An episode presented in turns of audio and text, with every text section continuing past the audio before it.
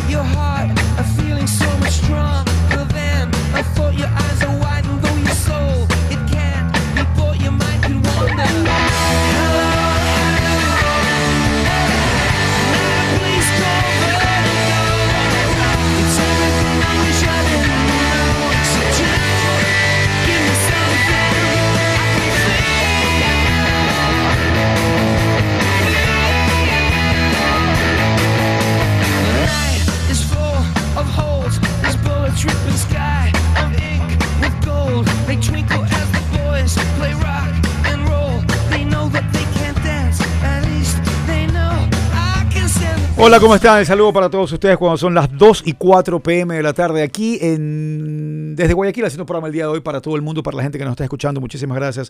Hoy eh, creo que acá la cabina va a estar bastante movida. Va a estar movida porque hay eh, dos grupos de invitados eh, para la primera parte del programa en el aspecto deportivo futbolístico y para la segunda parte para el aspecto musical de música punk.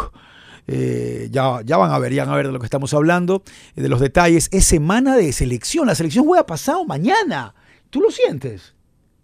Eh, ambiente de selección, no. Yo lo siento Hay que bien. tener cuidado con lo que se responde. Sí, pero, pero, sí. Es el famoso no hay ambiente de selección. ¿Y ¿Sabes por qué? Porque el partido aparte es afuera. Como es afuera. Pero perdona, mejor en otros años suave. cuando la selección estaba por jugar, era ya, ya estaba todo, bueno, te das cuenta que nosotros estamos eh, en algunos temas, detalles que ya los vamos a ir conversando y hablando, pero bueno, ya la selección está, seguramente a estas alturas podríamos estar viendo quién va a jugar por izquierda. Sí, señor. Se conoce que ya Félix Sánchez, eh, su sello y su firma es la línea de tres. Ángelo creo que jugará por derecha. Jugará con un equipo muy variante en Maturín y otro muy distinto en, en Quito. No sé si podemos hacer contacto hoy con Marco. Eh, ojalá tenga descanso hoy José Carlos, que creo que está cambiándose de ciudad. Eh, Igual mañana de ley es el día. como Michael día Morales pelea el eh, sábado. Michael Morales pelea, el Morales pelea este sábado. Es decir, ahí hay detalles interesantes. Creo que Gonzalo Escobar está terminando un año muy bueno en la ATP, ganando el ATP de Sofía en dobles. Eh, estoy esperando que tengamos acá detalles de Liga Pro también, que está terminando su año también Liga Pro y creo que puede empezar ya a hacer balances y análisis de todo lo que ha ocurrido y todo lo que está eh, pasando y todo lo que se está diciendo. Hay unas nuevas comisiones eh, y yo creo que sobre la marcha vas corrigiendo y dándote cuenta qué va bien, qué no va bien. Siempre digo y pongo el ejemplo yo del plan de alto rendimiento. Cuando mucha gente me dice que no, que acá no respaldan al deporte. Sí lo respaldan, pero respaldan a los caballetes. No, que debería ser todos. Bueno, ojalá fuera así, ojalá fuéramos Suiza, sería fantástico, pero por lo menos aplaudo eso. Y ese plan de alto rendimiento nació con muchos errores que sobre la marcha lo fueron corrigiendo para el beneficio del atleta. Este año se han demorado en entregarlos, que Que no se nunca va a ser perfecto. Sí, nunca va a ser es perfecto. imposible encontrar y la, la manera de tener a todo el mundo contento. He escuchado también todas estas últimas horas la gente volver a emitir su criterio y su comentario sobre el tema de Byron Castillo, qué es lo que han eh, determinado la justicia o el tribunal suizo, que no puede. Yo voy estoy tratando de escribir de la manera más justa, con todos los parámetros necesarios de comunicación, eh, todo lo que yo pude averiguar, que no fue gran cosa por si acaso, como me la venden o como me la adjudican. Por eso me da risa cuando dicen, es más, como, como dije aquí el día pasado, yo creo hasta cierto punto que, y voy a ser arrogante, que tengo mucha responsabilidad en que lo hayan convocado. Porque lo que dije fue preguntar, ¿y por qué no lo convocan? Y de ahí pues todo lo que se vino y todo lo que ha ocurrido y todo lo que ha pasado. El aficionado, el hincha puede insultar y decir todo lo que quiera en la calle. Yo voy a, no voy a hacerme el más bacán ni nada. A veces me pudo haber afectado, pero es parte del trabajo y sigues haciéndolo. Conté que en Estados Unidos sí me causó un malestar cuando yo violencia y todo. Yo estaba con mi hija. Presidente de Barcelona, eh, insinuando o cuestionando mi profesionalismo como presidente y después de como profesional que después ya se lo conversó y se lo habló. Pero bueno, e- es una historia linda la que yo puedo contar y que seguramente con el morbo que hay muchos van a querer escuchar o leer y a mí me conviene, Sí, eso te definitivamente. digo, la- ¿no? la- tú, que, tú que siempre andas buscando estos eh, estas historias y que Y siempre mucha- dices, bueno, acá harías esto, acá harías El caso Byron Castillo, con todo lo que ha pasado, todo lo que ha pasado, es un gran documental. Sí. De, de verdad, es un grandísimo documental Sí, con man. todo, desde cómo arranca, en algún rato la- las dudas, las, las sanciones. Pero es un documental en el cual tiene que hablar Byron. Sí, pero si no quiere, bueno, hay No, documentales que se hacen sí, sin, no, sin no, él, pero tiene que cre- creo que hay suficiente material igual Tiene para que hablar hacerlo. Byron, Jorge. Mira. No eh, creo que quiera, ese, ese es el problema. Sí, pero entonces ahí no sé cuánto pierde de poder tu documental. Eh, yo subí hace pocos minutos, y puedes revisar en, en- en- en- en Twitter X, cómo fue la semifinal sub-15 de Barcelona Liga de Quito. Eh, lo tengo acá. Partidazo que lo transmitió Barcelona TV. La gente me dice, pero ¿cómo grita el gol de Barcelona y no grita igual de Liga? Es Barcelona TV, bro. Es Barcelona TV. Eh, Barcelona había ganado en Quito 4 a 2. Es la semifinal. Liga regresa o vuelve o está en la ciudad de Guayaquil y estaba ganando 3 a 1. Liga estaba ganando 3 a 1. En el minuto 33, Barcelona anota el 3 a 2. Miguel Ángel, allá. Entonces, con ese resultado, Barcelona estaba pasando a la final directo. En el minuto 44, 44 con 50, tiro de esquina de Liga de Quito. Gol olímpico. Gol olímpico de Liga. Olímpico. Entonces el partido se pone 4 a 2. Dos. Entonces tienen que irse a penales. Eh, Cogen la pelota, Estoy van a la mitad de la cancha. Era el minuto 45 con 46. Sale Barcelona a jugar. Gol. 4 a 3. Y con eso Barcelona pasa a la final directo. Ok, yo estoy agarrando a dos equipos que son altamente populares, porque te aseguro, y me puedo dar mucha pena decirlo, pero es parte también del negocio, que yo no sé si compartiría el partido de Gualaceo con Libertad del, del Sub-15. Compartes está- está Bar- claro. Porque es Barcelona y Liga, ¿verdad? Y lo compartes también por la cantidad de goles y lo que Porque la pasó. parte- la parte- Porque probablemente si no había este final de locos no lo compartías. Sí, puede Tal vez. pero- pero qué, qué tremendo final, por si acaso.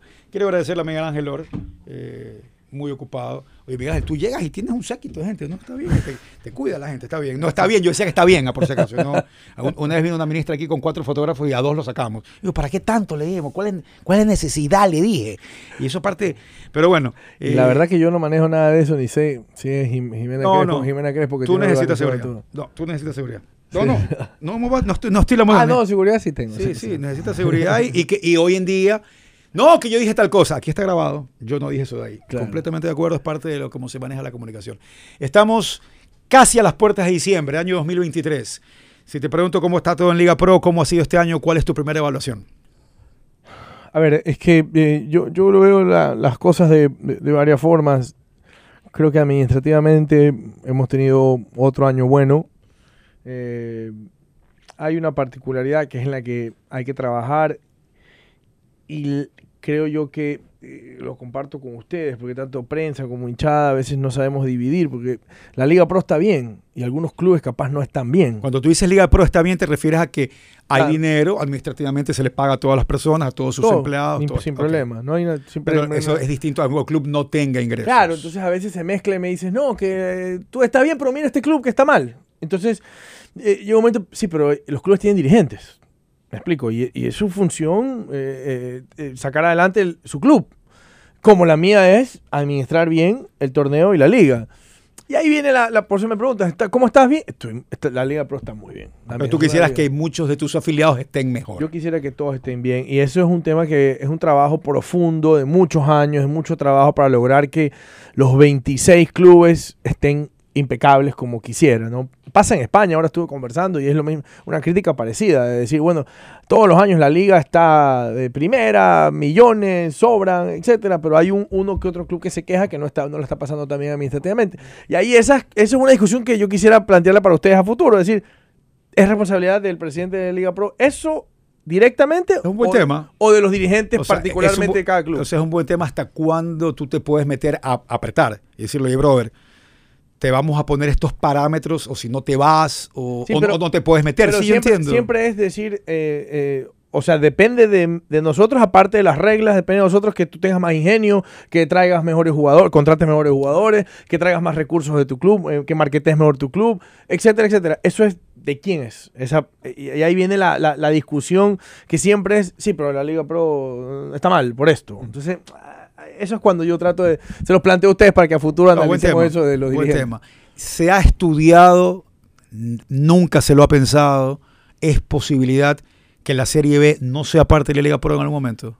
No, no. eh, Hubo un, pe- no un pedido, hubo un comentario, una idea de poder hacer eso. Eh, en el 2019, si no me equivoco, 20, creo que llegamos a, a- a una idea de, de que la, la Serie B pase a la federación. En el 2020. Sí, no me acuerdo si 20 o 20, estoy, eh, eh, algún año de estos. Y no, no, no pasa, los clubes no quieren. O sea, no, es que, no es que se lo ha vuelto a tratar No, recientemente. no, sí, recientemente, de nuevo me comentaron y me dijeron, mira, ¿qué tal si hacemos esto? Pero recientemente, no la del 2021, recientemente te digo hace dos, tres semanas, un mes, cuatro meses. Un mes. Ok. ¿ya? Es una, son ideas, la gente busca, bu- siempre busca una idea, ¿no? Entonces, hazlo de acá, hazlo de allá. Entonces, al final, al final del día, cuando haces eso, eh, tú dices, eh, ¿por qué? Ok, ¿le beneficia a quién? La mayoría de clubes no quieren. No quiere, pero son ideas. Yo No planteo quieren todo. por un tema económico, no tienen por un tema ad- administrativo, organizativo. y, y yo no sé, mire, yo no Por- sé. porque la- al final, y, y- y para que usted mismo siga, eh, siempre es, y, y usted siempre lo, lo, lo deja claro, Miguel Ángel, que Los los, presi- lo- los, el- los consejos directivos son los que, los consejos de presidentes son los que deciden. Pero ellos mismos son los que deciden técnicamente en la FEF también. Entonces, ¿cuál es la, la- la- la diferencia en un lado y otro? Ya hay una mezcla, en la federación están con las asociaciones también. Ok. ¿ya?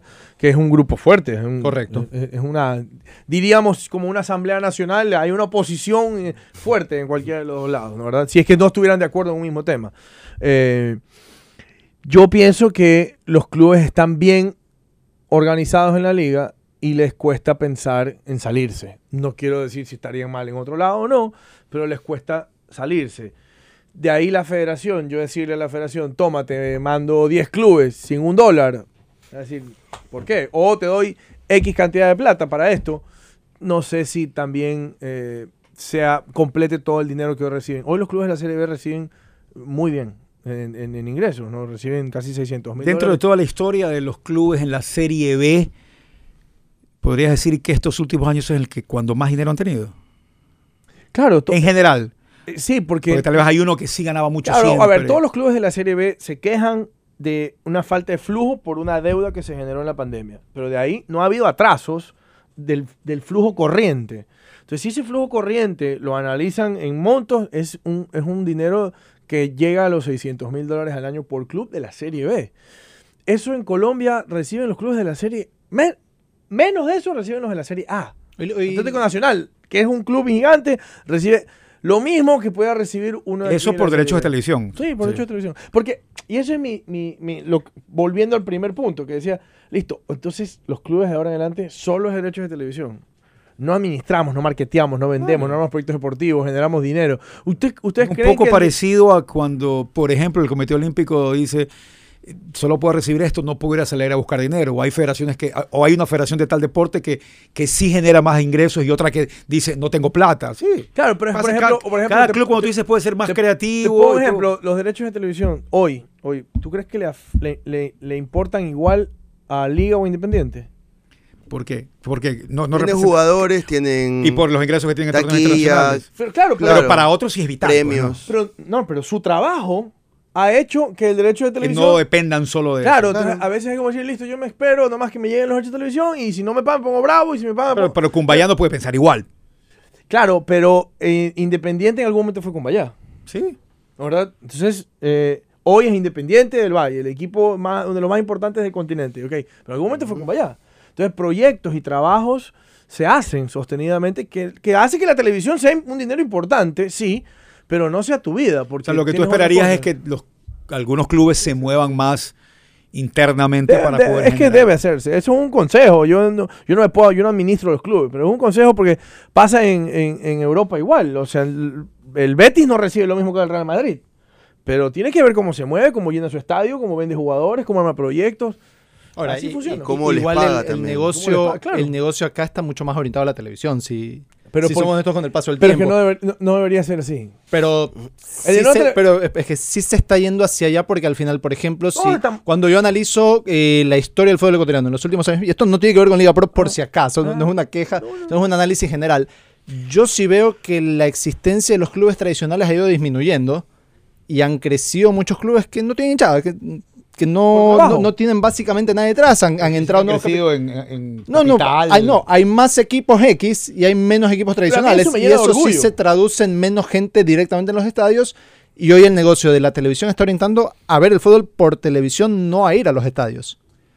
Eh, eso no, ¿No- lo- no les eso preocupa esa parte? decir- es que eso lo puedes decir en Ecuador. No lo puedes decir en Argentina. Pero estamos hablando de Ecuador. pues, mira. Claro, claro, lo puedes decir en Ecuador, pero está mal. No, no podemos culpar a, a alguien que vino, quien sea, porque hoy el fútbol ecuatoriano se ve por DirecTV, por Star Plus, por Gol TV. Toda esa gente que vino a poner dinero al fútbol, tú no la puedes culpar por poner plata. No, mejor culpémonos también que los que podemos ir al estadio, no vamos al estadio. Y preferimos verlo por televisión, cuando y- también podemos hacer las dos cosas. Y ustedes como Liga Pro podrían poner una vara un poco más alta al estándar y a cómo está cada escenario deportivo para que sea un ¿Sabes qué? escenario Yo quería también de calidad. Sí. Es decir, tu estadio debe tener mejores pasillos, mejor baño, Sí. mejor atracción, Sí, mejor seguridad. total. ¿Podrían hacer eso? Total, pero a eso voy, con la primer, vuelvo al primer punto. Todo es, ya, pero es que la televisión, no- o sea, pero la televisión no te va a pagar los jugadores, el arreglo del estadio. eh, De acuerdo. No, no, no puede, no, no hay nadie que venga a De hacer acuerdo. eso. Entonces, ¿cómo tú arreglas tu estadio? Pon recurso. Yo te regulo y te pongo todos los bloqueos para que A el ver, estadio sea de entiendo- primer ya, pero entiendo que me quieres a decir- No, Ya, pero- clubes no tenemos Ya, negocio. pero entiendo que me quieres decir que Pero se no puede lo hacer puedes poner porque no tienen progresivamente, plata. O sea, no se lo puedes exigir porque sabes que no tienen fondos para hacerlo. No, no, no. Nosotros le exigimos. Ahora, ¿qué, qué exi- ¿hasta dónde exijo? Es el problema. Porque te exijo que la cancha esté bien. Listo. Te- no, a veces no está bien. Te multo. Eh, te- pero ya, te exijo los pasillos. Te exijo luces como las del Estadio de Casablanca. te ya, ahí me van a decir, listo. No tengo plata. Eh, Eso no le voy a exigir todavía. Pero una, una pregunta con eso, porque, perdón por interrumpir en esa, en esa dinámica, porque me interesa bastante el tema de las canchas. Eh, siguen habiendo quejas, las canchas siguen estando malas. Yo sé que han existido ahora gestiones tendientes a buscar que se mejoren los llamados. También comprendo que hay clubes que no son dueños de sus canchas Que y tienen que lidiar con esos Pero relajos. Igual debería Pero haber la cancha está, estar ¿En, bien. en qué estado está actualmente esa situación y cómo van a buscar Por ejemplo, mejorarla? Porque vamos, vamos es calamitoso. Todo el mundo, eh, toda nu- nuestra vida es, es que siempre bu- buscar donde hay algo malo te suena más. Pero Monumental es impecable, Capol es impecable, Casablanca Bien, es impecable, el Estadio Banco Guayaquil es impecable, el Chucho Benítez hoy está impecable, el Bien, Estadio Aucas está impecable. El, eh, llega un momento que el de Gualaceo estaba muy bien, ahora se ha mejorado. Entonces, listo, hay, la mayoría están bien. El Atahualpa, ni, ni hablar, es impecable. La mayoría están La bien. cancha, el resto de la Atahualpa sí está. Sí, ya. sí, sí, sí. no. todos los- todos los- todo- ahí ahí Lo no me pidan cambiar a mí la la vida de la cancha. Atahualpa, pues no, que la hemos visto todos nosotros. Ahora, hay cuatro o cinco canchas que están mal. Y yo ya ¿Han he... sido multados? Siempre, siempre son multadas. Esa pastilla de... de si es que no es mío el estadio, ya yo ya lo defendí. Correcto. Ya estoy cansado de defender. Señores, no sé, vean qué hacen. Pero la cancha no puede estar mal. Pero sigue estando Ya mal. les han planteado requerimientos pero- mínimos pero a ellos, ¿no sigue verdad? estando mal y el Pregunto. producto que es lo, lo- el- como ustedes lo definen, como ustedes lo defienden, se ve por- porque se ve porque eh, yo entiendo que hoy la Liga Pro y, y es buenísimo que con la con el ingreso a Star Plus se vea en otros lados.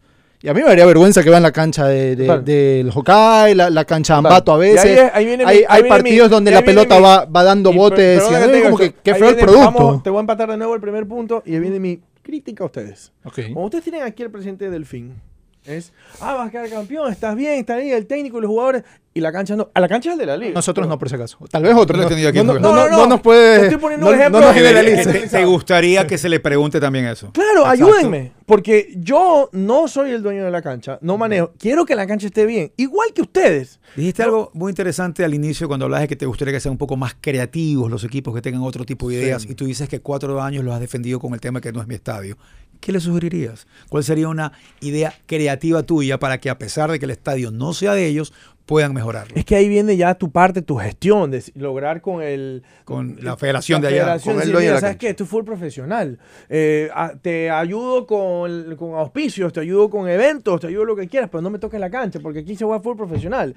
Y este, esas son cosas que hay que... Y el tipo me dice que me están No, pagando mi- 20 mi- lucas mi por un pregunta concierto tiene de- que ver con que si hay requerimientos mínimos, Diego. Hay, Yo quiero saber, existen. hay. Total, total. Existen requerimientos mínimos, Pero pero, ahora, ¿qué tan laxos o qué tan estrictos son esos requerimientos mínimos? Porque claramente hay unas canchas que de verdad están bien y hay otras que no sé si están cumpliendo los requerimientos mínimos que impongan. ¿Qué tanto, que sumarle a eso que dice Daniel, cada cuánto se actualiza? Porque claro, yo Todas al, las semanas. al inicio del año yo estoy impecable Todas- y, todas las y cómo semanas. avanzando. Todas las semanas. Simplemente, eh, vamos, a- vamos a ponerles este ejemplo a ustedes.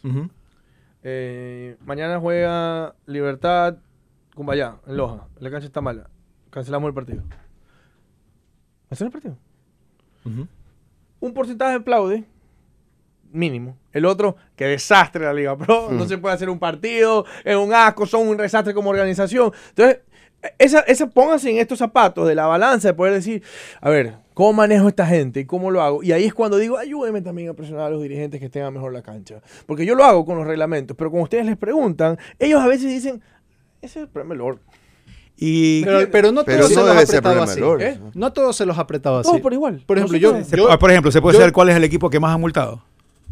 Por cancha. No, cancha. no, no, por cancha, MLG el que tiene más multa. No, no, por- no, por cancha, por estado de Por cancha. Por cancha eh, pudiera ser Hokkaido. Ok.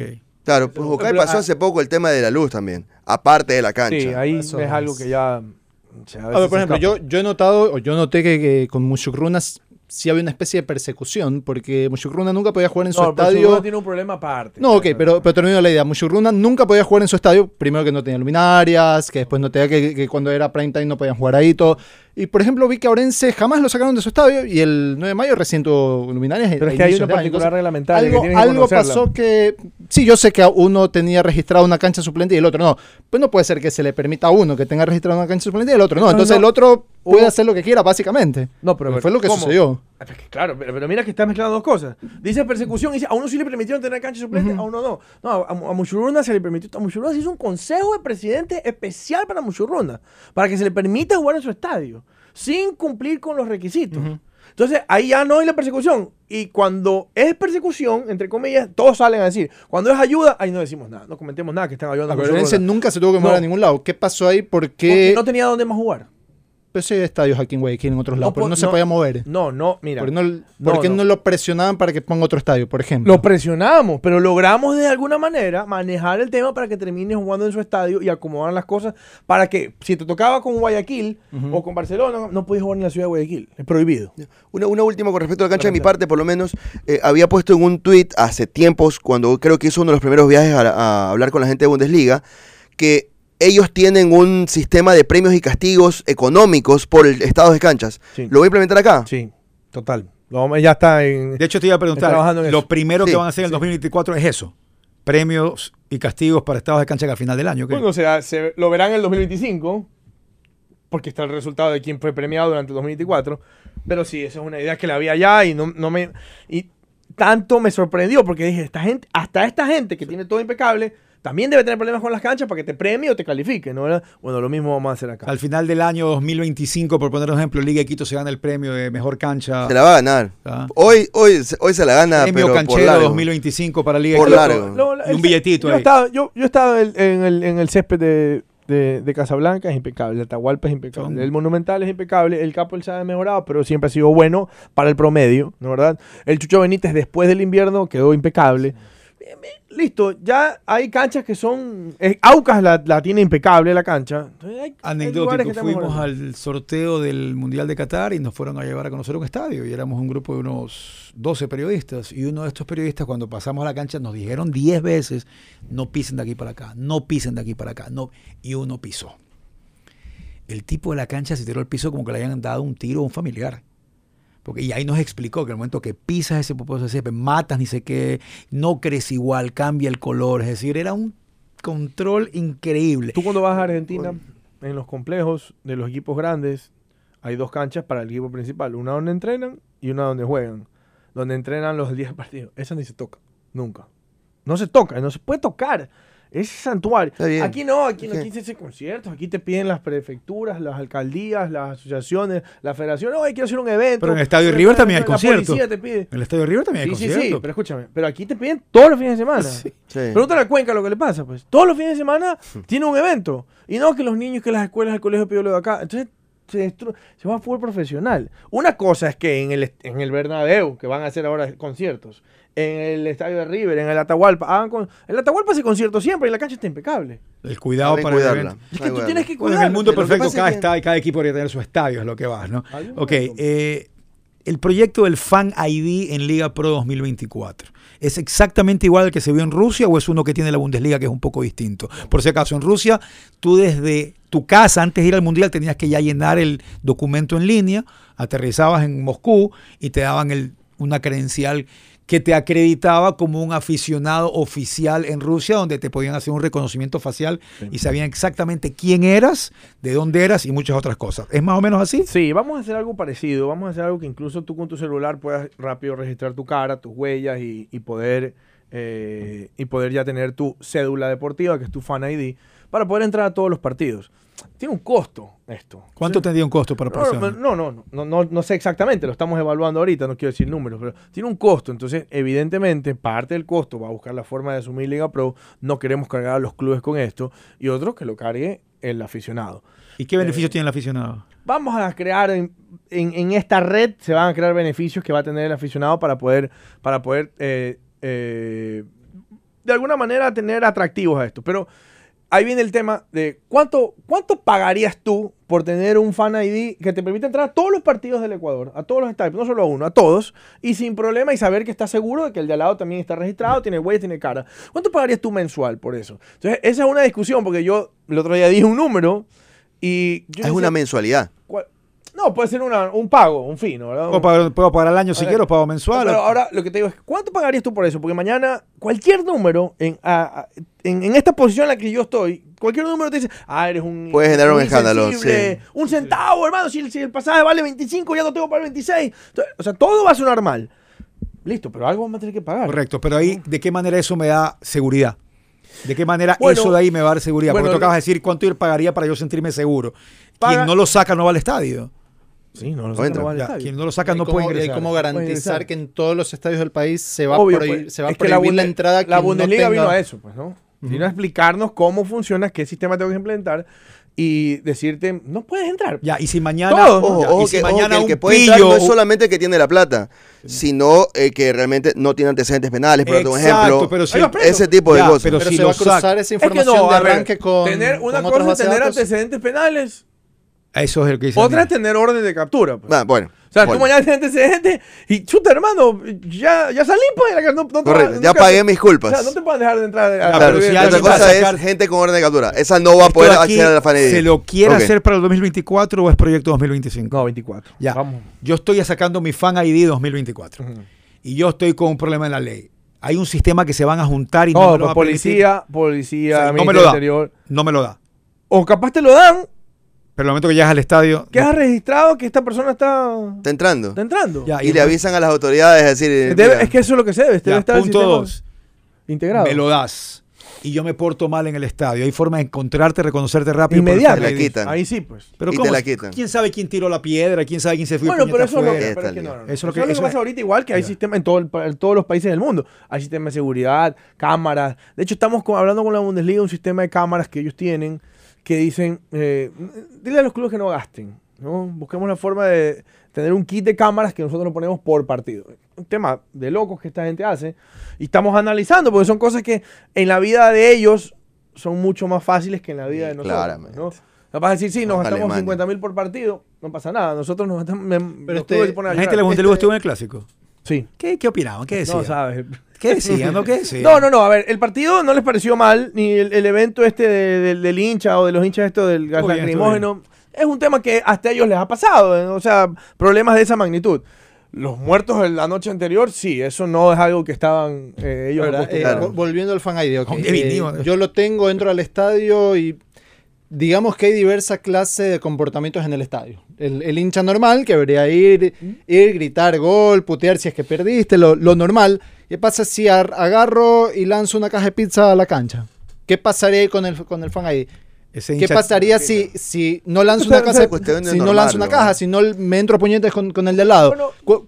¿Va a haber distinta clase de sanciones o se va a Sí, pero unificar? no te pienses que yo estoy en mi casa este, esperando que eh, el de la caja de pizza va de acá. No, ah, entra, No, un, por- pro- no, no, entra un proceso disciplinario como Es cualquiera que a- en, allá voy. en un partido. El, punto es, eh, hay sanción unificada para cualquier clase de mal comportamiento, lo van a ir escalando. Debe, ah, ay, hasta ahora es lo mismo. Ahora, a ver, si mañana te coge la policía y te saca del estadio, hay una diferencia con tener un fan ID o con no.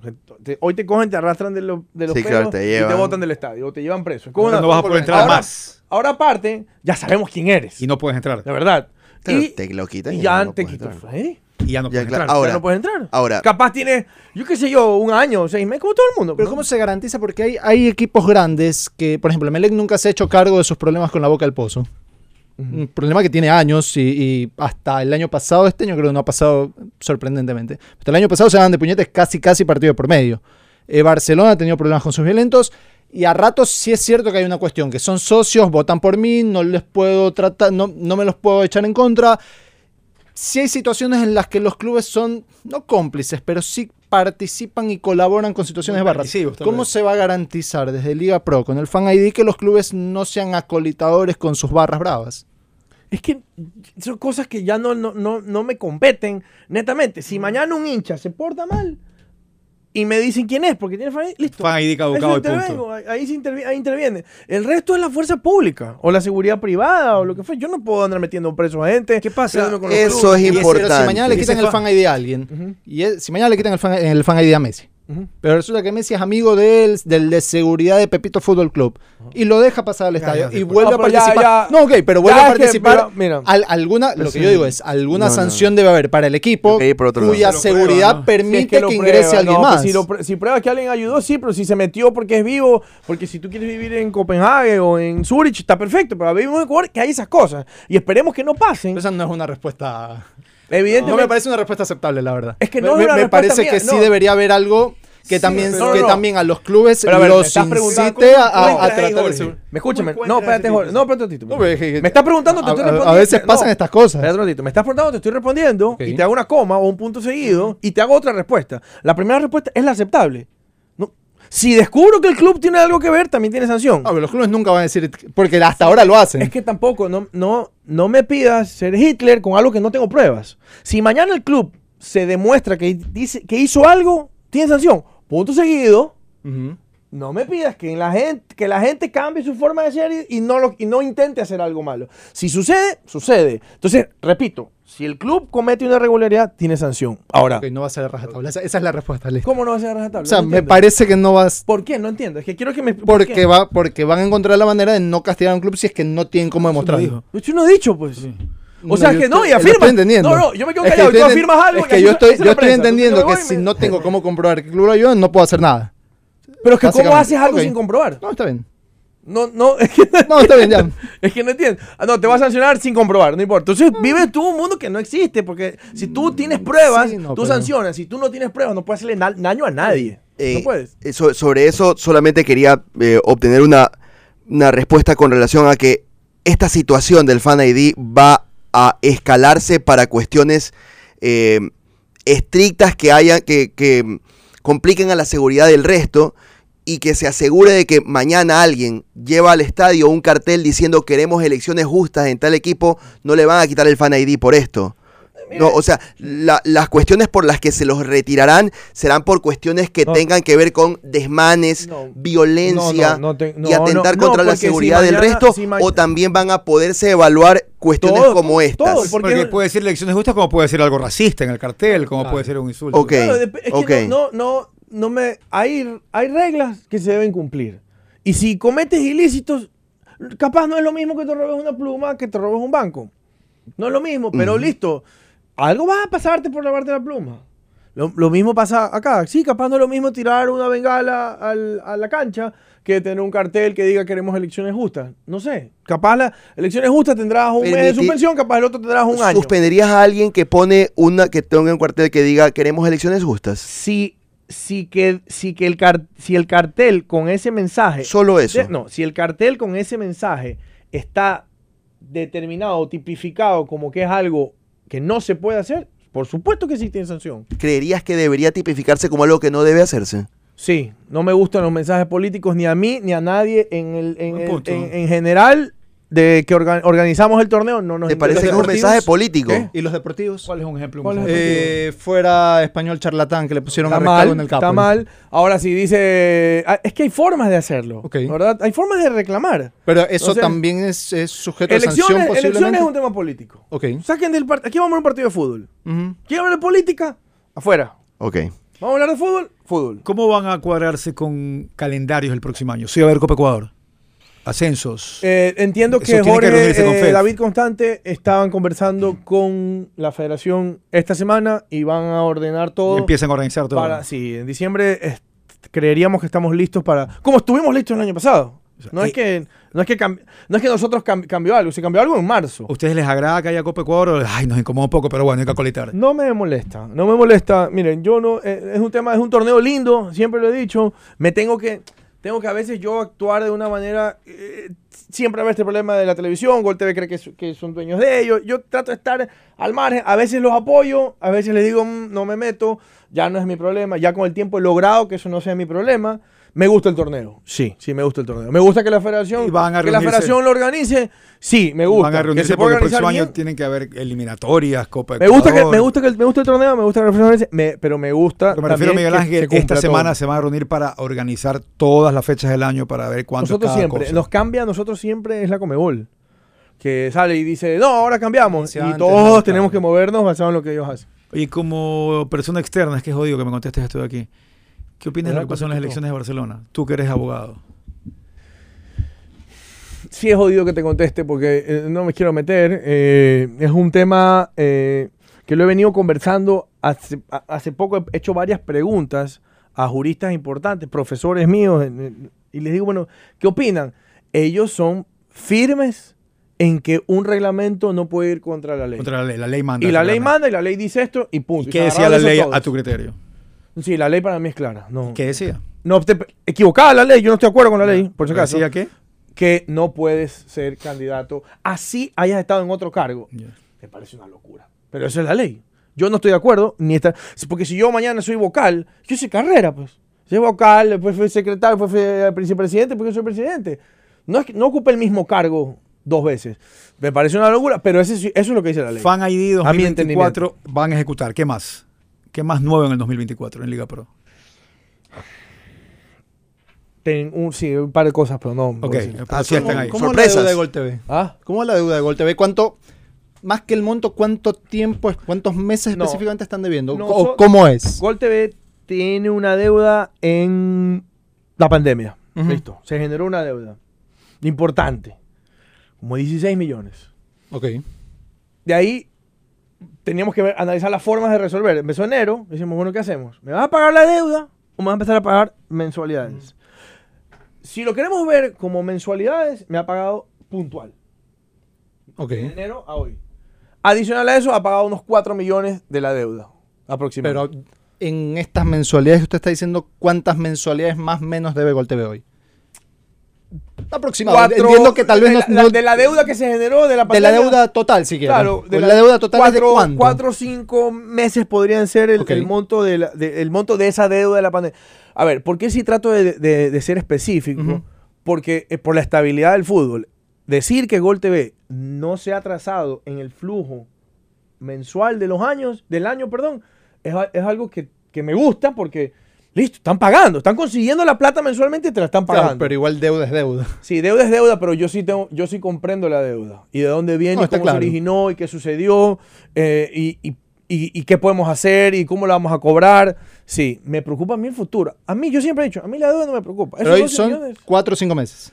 Sí, en plata sí podría ser. ¿Y cómo está el tema con Disney? ¿Hasta cuándo está el contrato Bueno, yo no- Disney? No, no- no sabe. No sé, son detalles que con maneja? Gol. TV. No lo puedo, no, no te puedo decir algo que no desconozco. Yo tengo otra. Dale, dale. Eh, ¿Van a evaluar o desde cuándo van a empezar a evaluar el suceso o a lo mejor el no suceso de la decisión de los ocho extranjeros en el fútbol ecuatoriano? Ayer, ayer ¿Van a evaluarlo? Es una buena pregunta. Ayer me preguntaron eso. Y yo, y yo, y yo lo que decía era, y yo lo que decía era que, que no me parece que en un año eh, se deba ya decidir malo o bueno. Me parece que muy pronto. Me parece que te da, te, te tienes que tener un tiempo prudencial para una medida así. Pero se puede evaluar. Sin tomar decisiones, se puede hacer como un Para- balance, Para mí ¿o la no? evaluación va más en una modulación. Mi idea, ojo, yo a veces estoy, en- soy el presidente de la liga, estoy en mi casa y digo, esto me gustaría así, me gustaría así, voy a ver si propongo esto. Me gustaría una modulación tipo la Premier, ¿no? Que te pone unos requisitos para hacer, para que puedas venir a Ecuador. Me decía, a ver, ¿sabes Ah. qué? No puedes, puede ser mínimo de la B de Argentina. O sea, de- o sea no menos perfeccionar los requisitos para que un extranjero juegue la liga local. Perfeccionar Claro. los requisitos. Sí. me- Muy bien. Pero esta primera evaluación Ok. podría llegar después de tres años, por poner una cifra. Yo creería que, que un- por lo menos unos dos, ¿no? Para decir, mira, ah, hemos hecho esto, porque te- todo el mundo tiene un punto de vista diferente. Tú lo analizas capaz del nivel del torneo, del fútbol, no me gusta. Sí, pero yo te digo, mira, por el resultado somos campeones sudamericanos, la selección entró al mundial, la selección sub-17 entró al mundial. la- o sea, Bien. como que resultados, yo digo, Bien. si me pones aquí un colombiano, un peruano, un venezolano, un boliviano, le digo, hermano, yo no tengo nada que Bien, hacer con ustedes. un- una cosa con respecto a eso, que fue un punto que yo siempre tuve cuando se habló acerca del tema, eh, tiene que ver con que sería una buena idea crear un grupo que sea especializado en ese tipo de aristas, para que la decisión, la, eh, el- lo que se pueda decidir con respecto a ese particular, sea sugerido por un grupo específico de trabajo y no sea una decisión de dirigentes como Mira, fue cuando se ¿quién me- tomó la decisión. emisión de refuerzos en Liga Mira, Pro. yo, yo Algo soy, así. yo soy enemigo de las comisiones porque no hacen nada, solo demoran, se demoran tiempo y no, no puedo hacer si las cosas son como gente quiero. especializada, puede Ah, ser sí, gente puede que ser. te pueda dar una solución, la como ocurrió con la gente que hizo los calendarios, o ellos En el fallaron. concepto ideológico, sí. Cuando tienes a alguien ejecutivo, sí. El, con- Claro. el que hizo el calendario cobraba, Bueno, ¿ya? Listo. un, chileno un servicio que fue ¿Quién? que tuvo o sea, que mira, fue muy gusta- bueno. Nunca me gusta llevarme los honores cuando no son míos. Esta idea de... de, El calendario. del cal- no, de, De de los ocho extranjeros. Ocho extranjeros fue de los dirigentes. No, no, no. De los, sí, eso, eso, eso sí fue de los dirigentes. La verdad me llamaron a mí y ellos lo propusieron. Yo no me voy a tampoco a tirar culpas cuando no las tengo. Pero no, de, de los requisitos, fue una cosa que yo la pensé porque me la empezó a, a- a- a- a comentar eh, César Farías.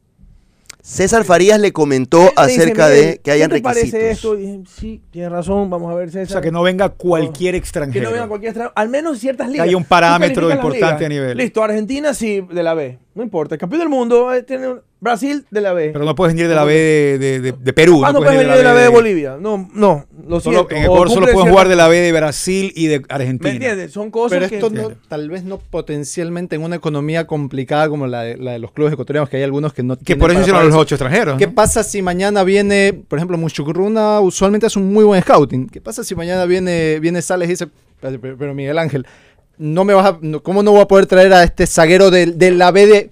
Ni siquiera se Sí, pero en la- Haití, que, que es un crack y yo sé que acá la va a romper. ¿Cómo, cómo manejar esa parte? No sé, que pero me es como- alcanza no, pero parte de la plata para que traerlo. No sé, pero es como la vida. Ustedes a veces me dicen a mí, ¿por qué no haces esto? Yo digo, sí, pues son 26. A veces 24 están de acuerdo, dos no. Y esa es mi misión, lograr que casi siempre estén los 26 de acuerdo. ¿Cuánto tiempo se van a tomar para evaluar el hoy tema no, hoy no, hoy no, hoy no, Hoy no, está claro. Yo, como le dije a Diego, yo creo que esto al final de 2024 puede entrar en un análisis. Final de Que 2024. ojo, capaz te digo, estamos bien.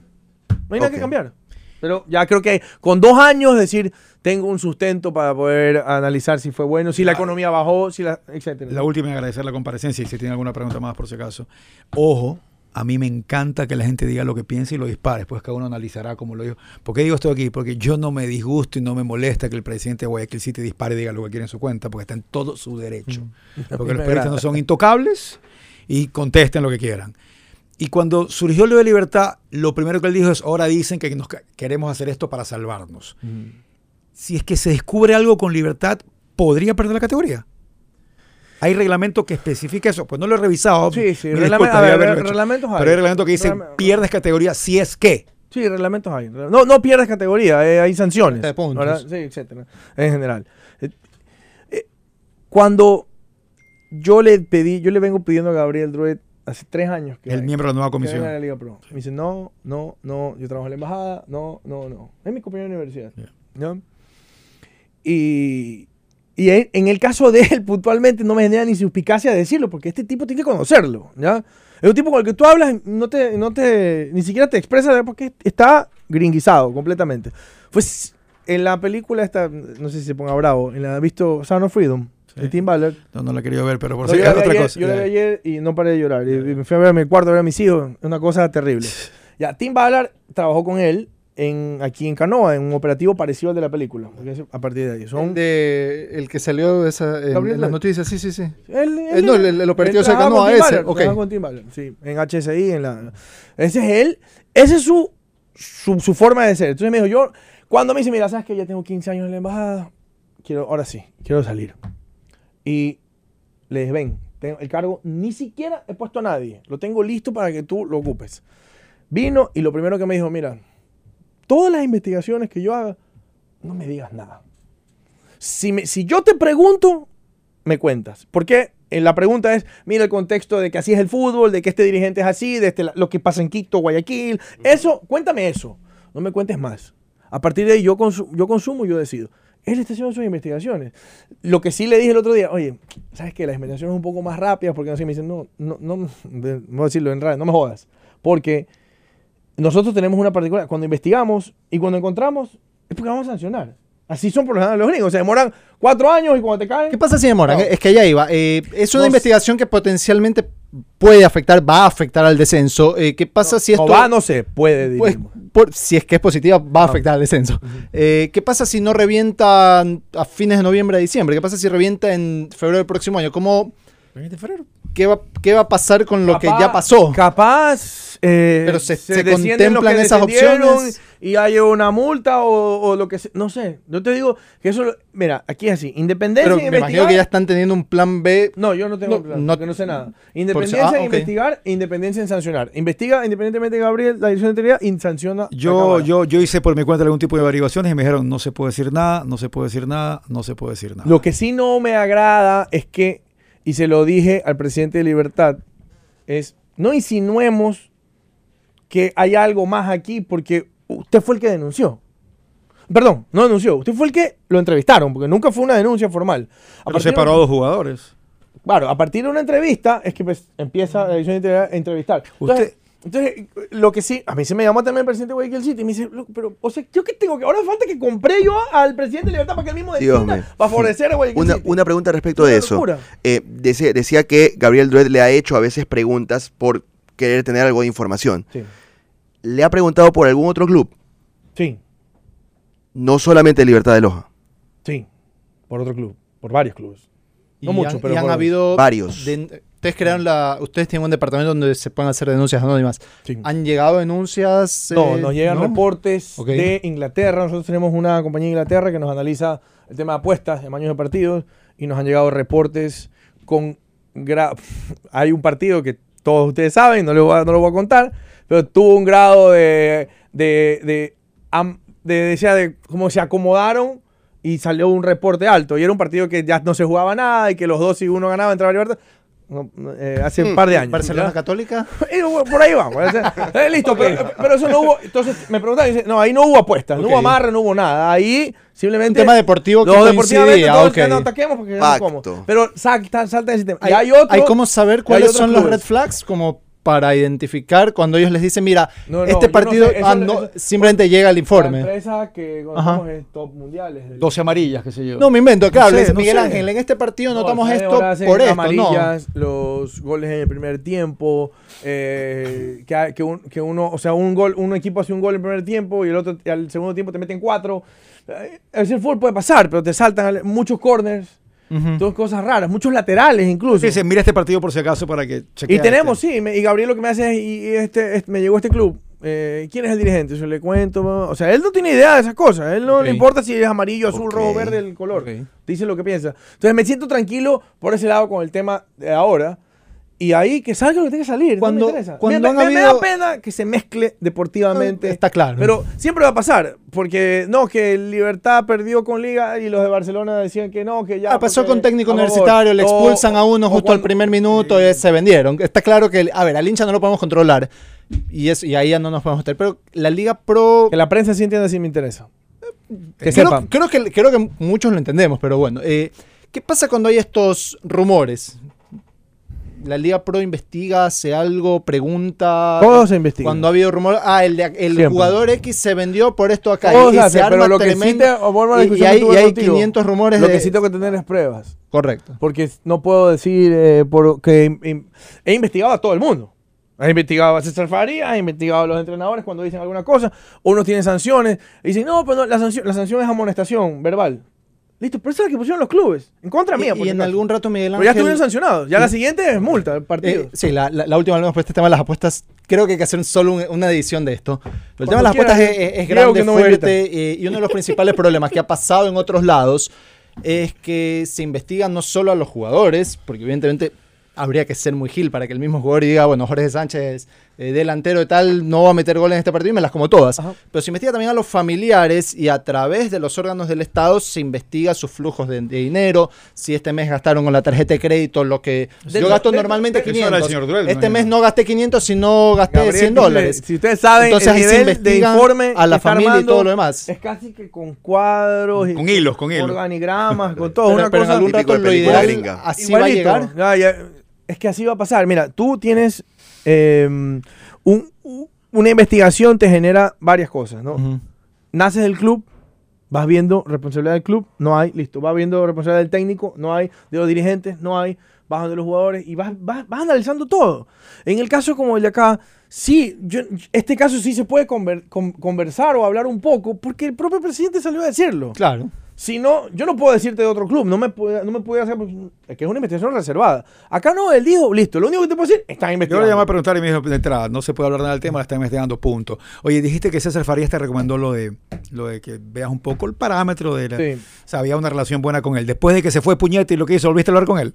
Es que eh, sí, me llevo mejor, de hecho. Es que, ¿qué te dijo? ¿Por qué, ¿Qué le pasó? Él, o sea, a ver, tienes que entender al ser humano. Yo, yo trato de siempre entender. Cuando a él le pasó eso, en ese lapso de la sanción, él me llamaba. Yo me llevo bien con algunos entrenadores y no tengo problema en que me llamen. Me reía porque a veces, una vez, una- un paréntesis rápido, Fabián, que es mi recontra pana, los Fabián Bustos. Sí, Fabián lo sancionan. Y me llama y me dice, Preci, ayúdeme, no sé qué, que no me pongan tantas fechas, que no sé qué. Y yo le digo, ya, profe, tranquilo, deje ver qué puedo hacer. Cierro, me olvidé del tema. Al mar, el mar, llega el martes o el día de la sanción y no la sancionaron con nada.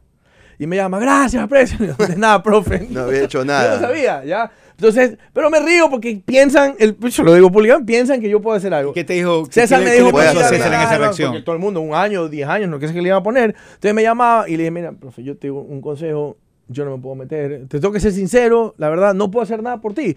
Pudiera pararme mañana y decir, es buena gente, me cae bien, pero no sé qué te vaya a pasar. Así que me- llevo bien, un tipo entendió perfectamente, re- le redujeron tres, cuatro meses creo la sanción después y se fue a Colombia y está haciendo historia. Ojalá algún día vuelva porque es un técnico de primera, de primera. Hasta que se pelea ya. Hasta que se pone bravo. No. Gracias, de verdad, muchísimas gracias, Miguel Ángel. Vamos, vamos a la pausa, la volvemos.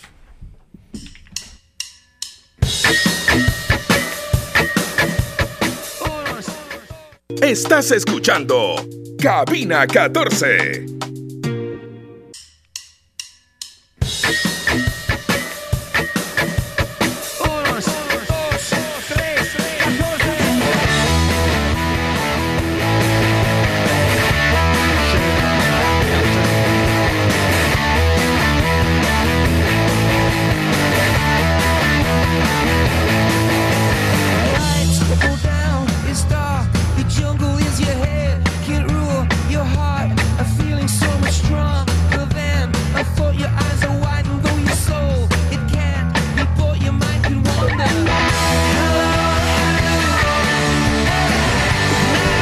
Gracias, gracias a toda la gente que nos está escuchando. Gracias a Banco Guayaquil, gracias a Claro, gracias, eh, como siempre, a Interlap, a toda la gente que está con nosotros. Hoy hemos tenido muchas entrevistas, un programa eh, que ha sido, ha, estado, ha tenido la gente muy atenta y también con la gente de, de Unión Punk que sigue celebrando, digo yo, siguen celebrando los 25 años de Unión Punk. Y yo siempre le digo a cualquier persona que quiera eh, ir a ver estos shows y este concierto y este que va a ser en el Sports Garden el 25 de noviembre, donde va a tocar 69 segundos.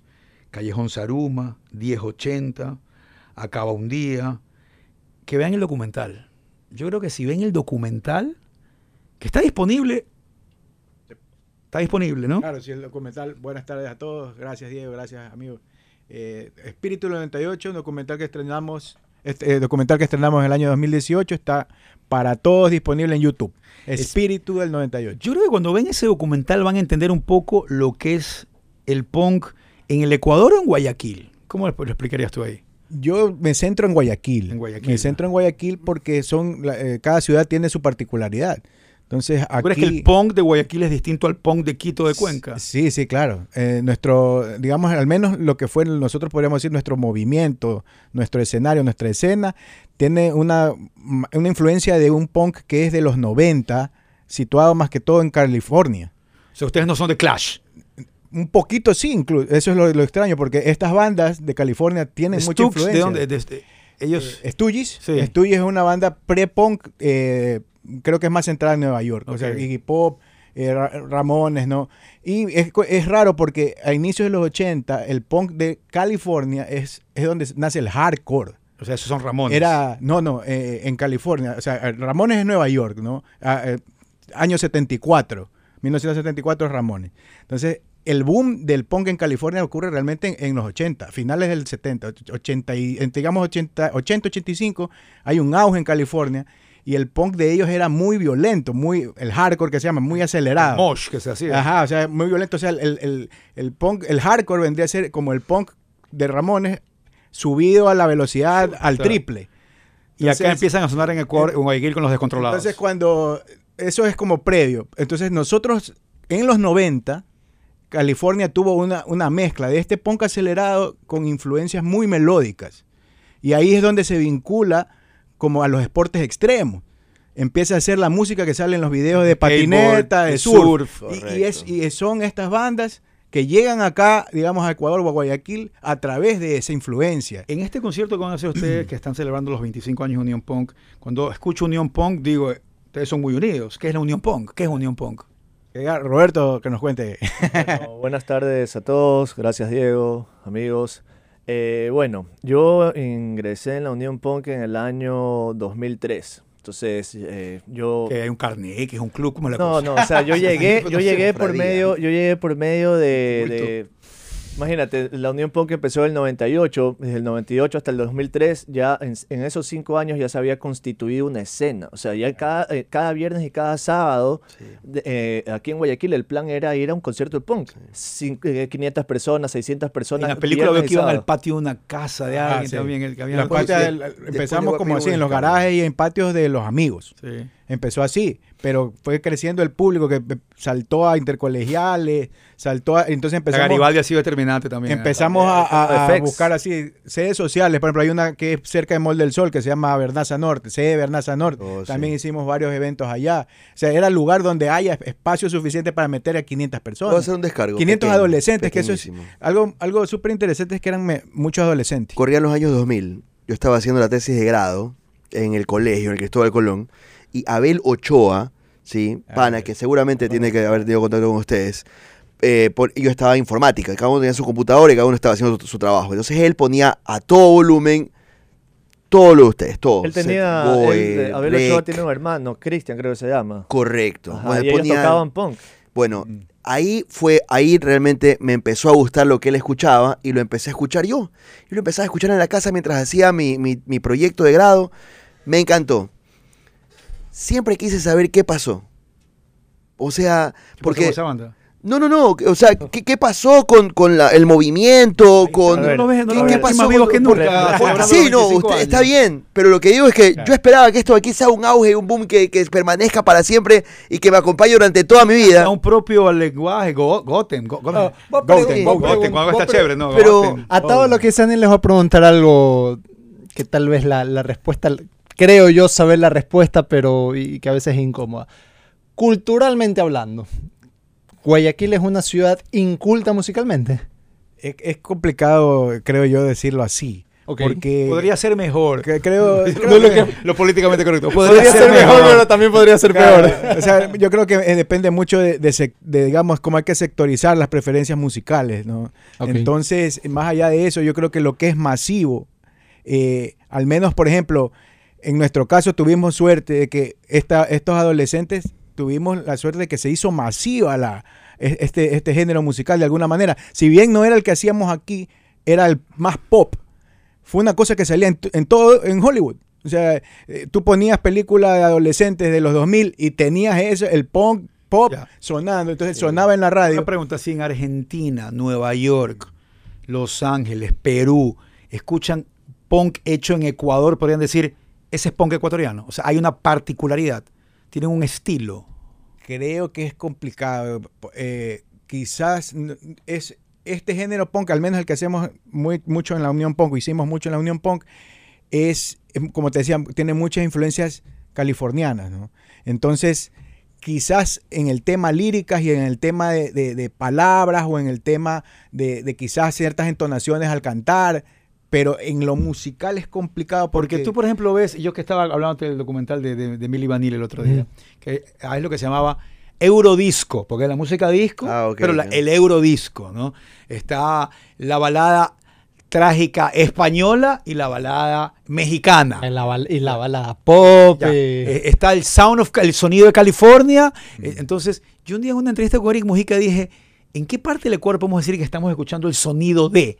El sonido metal de Cuenca, el sonido de montaña. yo sí creo que Cuenca tiene un sonido, muy particular. ¿En qué lugar hay algo endémico Eh, que musicalmente? por ejemplo, si bien otra, yo, yo creo que Vasca tiene un sonido muy particular, creo que Sobrepeso tenía un, un sonido que, que era... eh, Hasta esto sobrepeso esto es Cuenca, eh, made in Cuenca. Claro, sí. Yo lo que pudiera decir eh, como, como eh, una, una pequeña acotación ahí es que algo que nos, nos identificó mucho es que éramos adolescentes que aprendimos haciendo, a hacer música ahí. O sea, no ten- la mayoría no tenemos ninguna base musical alguna. Entonces, Claro. mucho Fueron del punk, que es hazlo tú mismo, Son tres acordes, tal vez, en la se, canción. se- se cum- se cumplía, a, a- a- digamos, a rajatabla en nuestra escena, porque éramos adolescentes que empezamos a Ok, tocar porque háblame- queríamos Háblame del concierto, hacer algo así. que es este sábado 25 de noviembre en Sports A ver, primero que todo, este, en no junio entiendo esto pasado... julio, septiembre, octubre. noviembre. Esas son las fases de preventas que hicimos. Eran tres fases de preventas. Primero que todo, este, en junio pasado celebramos la primera edición, volumen 1, de, de- de este concierto, el cual fueron casi 700 personas. Entonces, para nosotros fue, Exitoso. fue wow, fue, fue increíble. Era, era, hay videos en, en nuestro Instagram y todo de lo que fue. O sea, tú puedes ver ahí, wow, esto fue una locura. Hago una casi- pregunta. ¿Y esas 700 personas hicieron mosh? Claro, por supuesto. Se va a eso. Más de la mitad, todo. eh, más de la mitad, sí. Se va a eso. Sí, eh, y, y obviamente nosotros pues ya también tenemos nu- nuestros años y, y- y- y muchos de estos amigos eh, yo no los veía en serio hace 15, 20 años. Uy. Ya los vi, los, vi, de- los vi diferentes en, en el concierto. Pero el Los rato que empezaba la gordos, canción, pero el rato que era- empezaba- Claro, pero todos estábamos con, el, con ese mismo espíritu. O sea, toda la gente estaba abrazándose, saltando, cantando. Fue, fue increíble. la Casi verdad una que- reunión de exalumnos. Casi. eso- Recuerdan siempre a, a- a Roberto Márquez, el bajista de C Javier, Javier. Javier, C4. Javier, De, de marca Acme. ¿Cómo se llama Eh, esa banda? Billy Mayer. Ya, Eh, que en el, en el documental sale mucho, ¿no? eh, Nuestro querido amigo Mofle. Mofle, mofle, mofle, lo máximo. es la respuesta de lo que tú preguntabas, por qué pasó. Entonces, eh, creo que haciendo la investigación, o, o haciendo el documental, editándolo, es realmente fue una época colegial de muchos adolescentes, de cientos de adolescentes, que terminó como termina el colegio. acabó el colegio y dejaron de ver. Y eso es lo impresionante de haberlo visto en junio. Reencontrarse a la gente, como tú dices, como una reunión de colegio, panas que no se veían en 10 años. Qué y lindo. que era una sensación de, de reencuentro del colegio, Qué lindo de eso. hoy revivir esto y, y ya a los 35, 40 años. Obvio, ya estás en otra era- etapa, era- ¿no? Fue De la algo, vida. Este- una vivencia súper súper emotiva. Este show es el Bonito. 25. como bandas nosotros, como producción. Nos queda un minuto, ¿ah? Ujú. Este show es Eh, el 25 de vivirlo, noviembre, Sports Garden. ¿Cuántas bandas? Un, Así dos, es, somos tres, cinco bandas, cinco 69 segundos, Goya, acá un día 1080 y Callejón Saruma. Eh, va a ser en Sports Garden con todas las medidas de seguridad. Eh, ya que estamos viviendo tiempos difíciles, la verdad que nosotros garantizamos eso y un show de primera calidad en cuanto a sonido. eh, y bueno, los esperamos a todos. Compre su preventa en Meet to Go. Muy buena pregunta aquí. Y hay seguridad por si alguien se cae en el mosh. Siempre. Sí. Ahí hay seguridad. Igual a la gente que todos. vaya sabe. que Igual en el va. Mosh te, te recogen. Estás Sí. caído. Obvio. Hay hermandad. Sí, Sí, hay sí, hermandad, hay hay hermandad. hermandad. así claro, es. sí, es parte de eso. Así que pueden comprar su preventa. Ahorita estamos en una promoción que estamos este, hasta el día, lo vamos a extender, era hasta el 15, lo vamos a extender hasta el 17. Una entrada por 20 dólares, dos entradas por 30 dólares y así sucesivamente, tres entradas 45. Así que en verdad los esperamos a todos. Revivamos la última celebración de los 25 años de historia musical de la Unión Punk. Eso dice aquí, volumen 2, sábado es. 25 de noviembre, 7 pm, Sports Garden. Que sea un éxito. El lugar es grande, Sports Garden. Imagino que sacan todas las sillas, lo adecuan para el Así show es, ese día, ¿no? así ¿verdad? es. Eh, la Vamos. parte de arriba la hacemos eh, backstage. No, pero, sí, sí. pero por favor quiero que se graben bailando mosh. Vamos. Yo soy aficionado, tengo que estar en Bahía. Vamos, Yo- uno, uno debe, creo, creo que un ser humano sabio sabe reconocer cuáles son sus limitaciones. Yo no tengo cuerpo para mochearlo. No, Yo- es a mí me verdad, mandan es volando, verdad, o sea, yo en, yo- el, en matrimonio civil de mi hija María Verónica creo que con The Clash me volví loco y de pronto a un amigo de ella Lo mataste a Oreja. mandé a Oreja. Qué lindo. ¿Qué le Exactamente. papá de la novia? Exactamente, eso quiero evitar. No, de verdad, pero sabes, sabes algo, nosotros en, una, en un after party que hicimos hace muchísimos años que vino una banda de Perú a, a nuestro amigo difunto Mofle, ¿ya? Mofle era una persona de, de- de peso. Le hicimos slam, Lo lo cargamos. lo cargamos, fue, fue algo Qué así locura. icónico. ¿Y no grabaron y eso? él Sí, sí, está, está- grabado. está y él, y él estaba así, wow, felizote porque nunca había hecho slam en su vida. Nadie lo había podido cargar, eran más de 300 libras fácil. Claro, y fue, fue bello, fue bello. Así que los, los esperamos. De verdad, muchísimas gracias, Diego, Gracias, chicos. gracias, a María Paz éxito, también por, por, por la apertura y los esperamos. Que todo sea un éxito y muchísimas gracias como siempre a Banco Guayaquil, a Claro, a Interlap y a toda la gente que está siempre atento a lo que tengo que decir aquí, Punto de Vista Boutique, por supuesto, Por el- también, También al centro Perizo. Así es. Mañana Fortín. seguimos, el jueves no hay programa y sí, aunque no lo crean y tal vez no se hayan dado cuenta, el jueves juega la selección, por si acaso. Mañana hablamos de eso. Gracias a todos, buenas tardes. Gracias.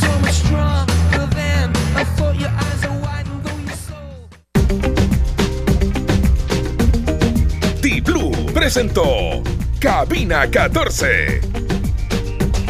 Felices